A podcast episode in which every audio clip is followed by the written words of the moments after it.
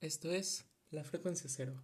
Yo soy Edgar Morales y este es uno de tantos podcasts que hay. Bueno, estoy de vuelta y por el título les voy a contar un poco sobre la paradoja de Fermi. Bueno, eh, antes de empezar con la introducción les quiero contar por qué quise hablar de esto. Y bueno, yo desde niño me ha gustado, me ha fascinado mucho la inmensidad del universo como tal. O sea, tampoco quiero decir así que sea como tipo el más conocedor del tema, pero es algo que sí me fascina y me deja pues como muy sacado de onda el considerar, el concebir la idea de que nosotros como civilización humana ah, somos nada prácticamente en comparación a la inmensidad del mismo universo. Y pues desde, no chico, desde joven, pues me interesó bastante todo esto. Y así fue como terminé dando con esta paradoja, que, bueno, ya iniciando, ya con introducción, esta paradoja debe su nombre a Enrico Fermi, quien mientras contribuía a la creación de la bomba atómica, se dedicó a cuestionar la ecuación de Drake. Esta ecuación es una que considera, considera todos los factores para considerar la existencia de vida inteligente. Cabe mencionar vida inteligente, no solo vida primitiva, llámese células, bacterias, cualquier organismo monocelular, porque eso es mm, prácticamente seguro, casi seguro que exista en algún momento, en algún lugar del universo, sino vida mm, inteligente y esta ecuación consideraba prácticamente todos los factores, sea la distancia óptima del planeta a su estrella, la distancia entre ese planeta hacia nosotros para que fuera la suficiente para que los mensajes o hasta nosotros pudiéramos llegar a contactarnos, ir a visitarlos, por así decirlo, en algún momento antes de que nuestra civilización se acabe.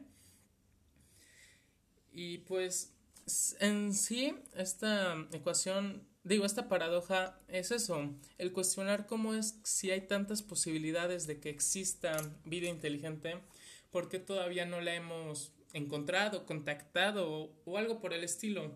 Al final un poco de contexto es que en el universo hay, obviamente son estimaciones, unas 100 mil millones de galaxias, con aún unas de 10 a unas 100 veces más de estrellas. Esto, pues claro, no sería prácticamente seguro que hay vida, por lo menos primitiva, por la inmensidad de planetas que hay. Sin embargo, nosotros no seríamos capaces de visitarlos todos por la misma inmensidad del mismo universo, como les dije al principio. Además de que también influye la expansión del universo. Mientras más tiempo transcurre, más grande se va volviendo. Así que por más que quisiéramos ir a la otra punta del universo, simplemente sería imposible, porque se haría siendo más y más grande la diferencia de distancias. Pero bueno, solo en nuestra galaxia, que es algo un poco más razonable para poder investigar, para poder divagar en, hay unas 20 mil millones de estrellas de las cuales por lo menos un quinto cuentan con un planeta similar a la Tierra, con condiciones climáticas, atmosféricas, similares, con e igual que se encuentra en la zona habitable de su estrella. Y aún así, aunque solo el 0.001% de estos planetas tuvieran vida inteligente, habría 10.000 planetas con vida. 10.000 planetas solo el 0.001%, cosa que, bueno, otra vez es muy poco considerando la cantidad de planetas, pero el porcentaje es mínimo, o sea, si fuera un 1% habría unos 10 mil millones de planetas, si no me equivoco. Y, ella, y es aquí donde entra pues la paradoja, el cuestionamiento que se hizo en aquel momento Enrico, eh, ajá, Enrico, era italiano, Enrico Fermi que habla sobre cómo es posible que con todo el tiempo que ha existido el universo, que son prácticamente unos 14 mil, 13 mil millones de años. ¿Cómo es que nos ha desarrollado otra especie, otra civilización inteligente, cuando la Tierra solo lleva unos 5 mil millones de años y pues ya nos tiene a nosotros? Simplemente con que una civilización nos lleve ni siquiera 2 mil millones de años, ni siquiera mil millones, con que nos lleve un millón de años sería la diferencia abismal, sería comparar a unas hormigas con nosotros, como mínimo. Pero bueno, esto se puede explicar de varias formas. La número uno es que tal vez no estamos solos. No, perdón, esa es la número dos. La número uno es que sí estamos solos, en efecto, que somos la única civilización inteligente que hay. Y esto se puede explicar por dos motivos con el gran filtro. Este gran filtro, por así decirlo, es como algo, algo no hipotético, más bien algo intangible, o sea, no es algo que sea un filtro literalmente, sino algo que sucede. Que el filtro sea la, el primer uso de herramientas, la primera forma de comunicarnos, y en este caso nosotros ya lo habríamos superado. Eso significa que seríamos la primera civilización inteligente de todo el universo los primeros que logran superar el límite que detiene a todas las demás y por ende los primeros en empezar a entender el universo y por ende no nos podríamos comunicar con nadie más. O la otra es que ese filtro todavía no nos hemos topado con él, que hay algo que nos va a destruir, acabar o algo por el estilo y ese algo es lo que ha acabado, ha detenido el progreso de civilizaciones más avanzadas y por eso somos los últimos que quedan, los rezagados, por así decirlo, en esta evolución de civilizaciones y por eso tampoco hay nadie con quien comunicarnos, porque todos ya fueron destruidos, desolados o algo por el estilo. Eso, ah, pues, es razonable, tiene sentido, ¿no? Ahora la otra es que no estemos solos que en efecto puede haber un filtro, puede haber no, puede que no haya el filtro, pero que aún así haya más civilizaciones, sea un poquito más avanzadas o un poquito menos avanzadas. Y en este caso, pues se em, hablaría sobre dos opciones que tal vez vinieron antes. Nosotros como humanos inteligentes, capaces y uso de raciocinio, llevamos unos 250 mil años y el planeta Tierra, como dije al principio, lleva unos 5 mil millones de años. Entonces tal vez una civilización inteligente vino muy, muy antes en el pasado y lo único que encontró fue magma, volcanes, o tal vez encontraron a los dinosaurios y pues se dieron cuenta que era forma de vida no inteligente y se fueron a buscar otra, algo por el estilo. Y pues si vinieron antes, no nos podríamos dar cuenta, por lo mismo de que vinieron antes.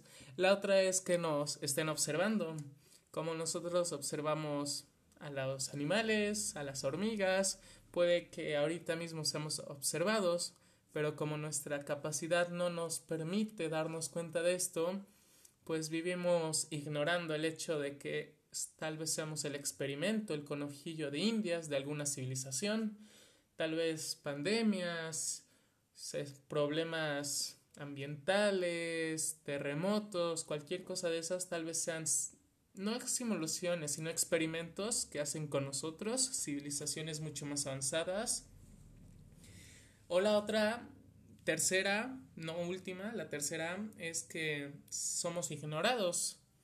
Esto ya sea porque a las civilizaciones no les importamos, por lo mismo que somos muy poco avanzados, simplemente nos ven como un pedazo de hormiguero, alguien que apenas está desarrollando, así que no nos dan la importancia suficiente como para intentar comunicarnos, porque aunque se intentaran comunicar con nosotros, la diferencia de tecnologías no sería capaz de pues de permitir una comunicación fluida. El ejemplo es Trata tú de explicarle a una hormiga el concepto de carretera, el concepto de ciudad, rascacielo. No podrías. Pues lo mismo pasaría con que una civilización muy avanzada nos intentara explicar cómo funciona su civilización, su entorno o el mismo universo, la galaxia, algo por el estilo. Simplemente no nos dan la importancia. Y la última, que podría dar sentido a que todavía no nos hayamos comunicado, es que esa civilización no sea lo suficientemente avanzada o, como dije, que nosotros no seamos lo suficientemente avanzados. Así que las tecnologías con las que nos estamos intentando comunicar nos sirvan. Esto se podría explicar o tratar de decir que pues nosotros no entendemos sus mensajes porque su tecnología es muy avanzada, así que no podemos pues sí entenderlo o ellos no entienden, no reciben nuestros mensajes porque la, su tecnología es muy inadecuada. Un ejemplo muy burdo, muy básico, podría ser que alguien se esté intentando comunicar con señales de humo mientras la otra persona se está comunicando con correos electrónicos. Simplemente es imposible que haya un flujo de información entre estos dos medios por la gran diferencia de tecnología, de avance que hay entre estos. Y mm, esto, sí, a lo que voy es simplemente el considerar el hecho de que somos únicos, de que nosotros como tal somos la única civilización inteligente que no, no solo que exista, sino que haya existido y que existirá, es algo, no diría estúpido, pero cuanto menos egocéntrico, porque por lo menos hace unos 500 años, 600 años nosotros creíamos que, era, que éramos el centro del universo, luego nos dimos cuenta de que no, que de hecho giramos, orbitamos una estrella. Hace 200 años dejamos de usar la mano de obra como principal fuente de trabajo y empezamos ya a usar máquinas. Hace unos 30, 40, 50, 60 años aún estábamos involucrados en guerras masivas, guerras mundiales, conflictos políticos, sociales, que de hecho aún seguimos, pero pues ya en menor escala. En estos años aún seguimos divididos, desigualdad, pobreza, una inmensidad de problemas. Todo esto en menos de un milenio. Nosotros somos, como decía al principio, somos insignificantes, somos un grano de arena en el universo. No tenemos pies ni cabezas, aún estamos en desarrollo. Y lo que más miedo, más ansiedad da es que podríamos ser los primeros en desarrollarnos en todo el universo o los últimos en desarrollarnos. Y cualquiera de estos dos escenarios, pues no es malo, pero cuanto menos te deja pensando en cómo es que podríamos ser los pioneros en la investigación, la exploración, hasta la colonización espacial, o podríamos ser los últimos, tal vez los rezagados, los que seamos oprimidos por una civilización más inteligente, o aún más, mm, más allá de lo que se podría imaginar, somos los últimos supervivientes de un apocalipsis, de una catástrofe. Y aunque sí podríamos explorar, colonizar espacialmente, lo único que nos encontraríamos serían vestigios de civilizaciones previas. No sé, imagínate encontrar el Empire State en ruinas de otra civilización. Imagínate encontrar la Torre Eiffel de otra civilización en ruinas. Los vestigios quedarían pies y cuentas de que en efecto no somos los únicos ni los, ni los primeros en haber existido. Y pues ya no, no tengo mucho más que decir en realidad, simplemente eso, el hecho de considerar la inmensidad que hay en el universo y que nosotros no somos nada. Ya me estoy repitiendo mucho, pero como dije, es algo que me deja mucho pensando, reflexionando, porque un poquito esto ya ni siquiera tiene que ver con el tema, pero tampoco me voy a repetir, es el hecho de al principio que dije, el universo se expande, el universo más menos, el, el universo observable tiene unos 80 mil millones de años luz de distancia, ¿Esto qué significa? Bueno, que en ese tiempo, si fueras a la velocidad de la luz, que es lo más rápido que conocemos, te tardarías 80 mil millones de años en recorrer de una punta a otra el universo. Pero como dije, se va expandiendo, así que terminaría siendo bastante más.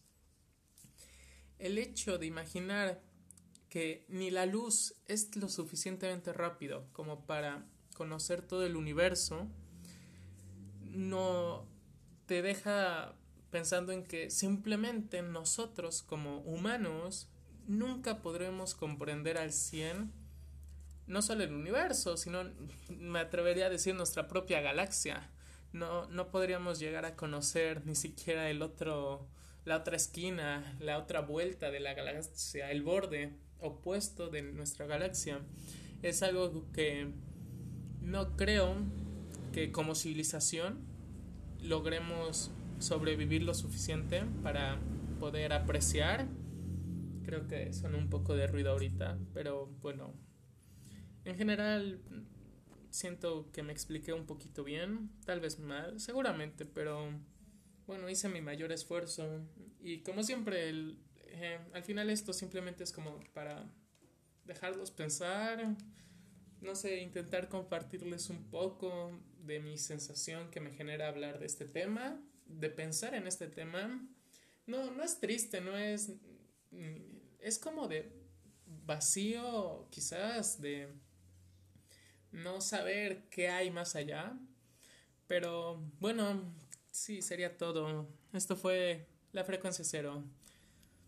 Ten buenas noches, tardes o días.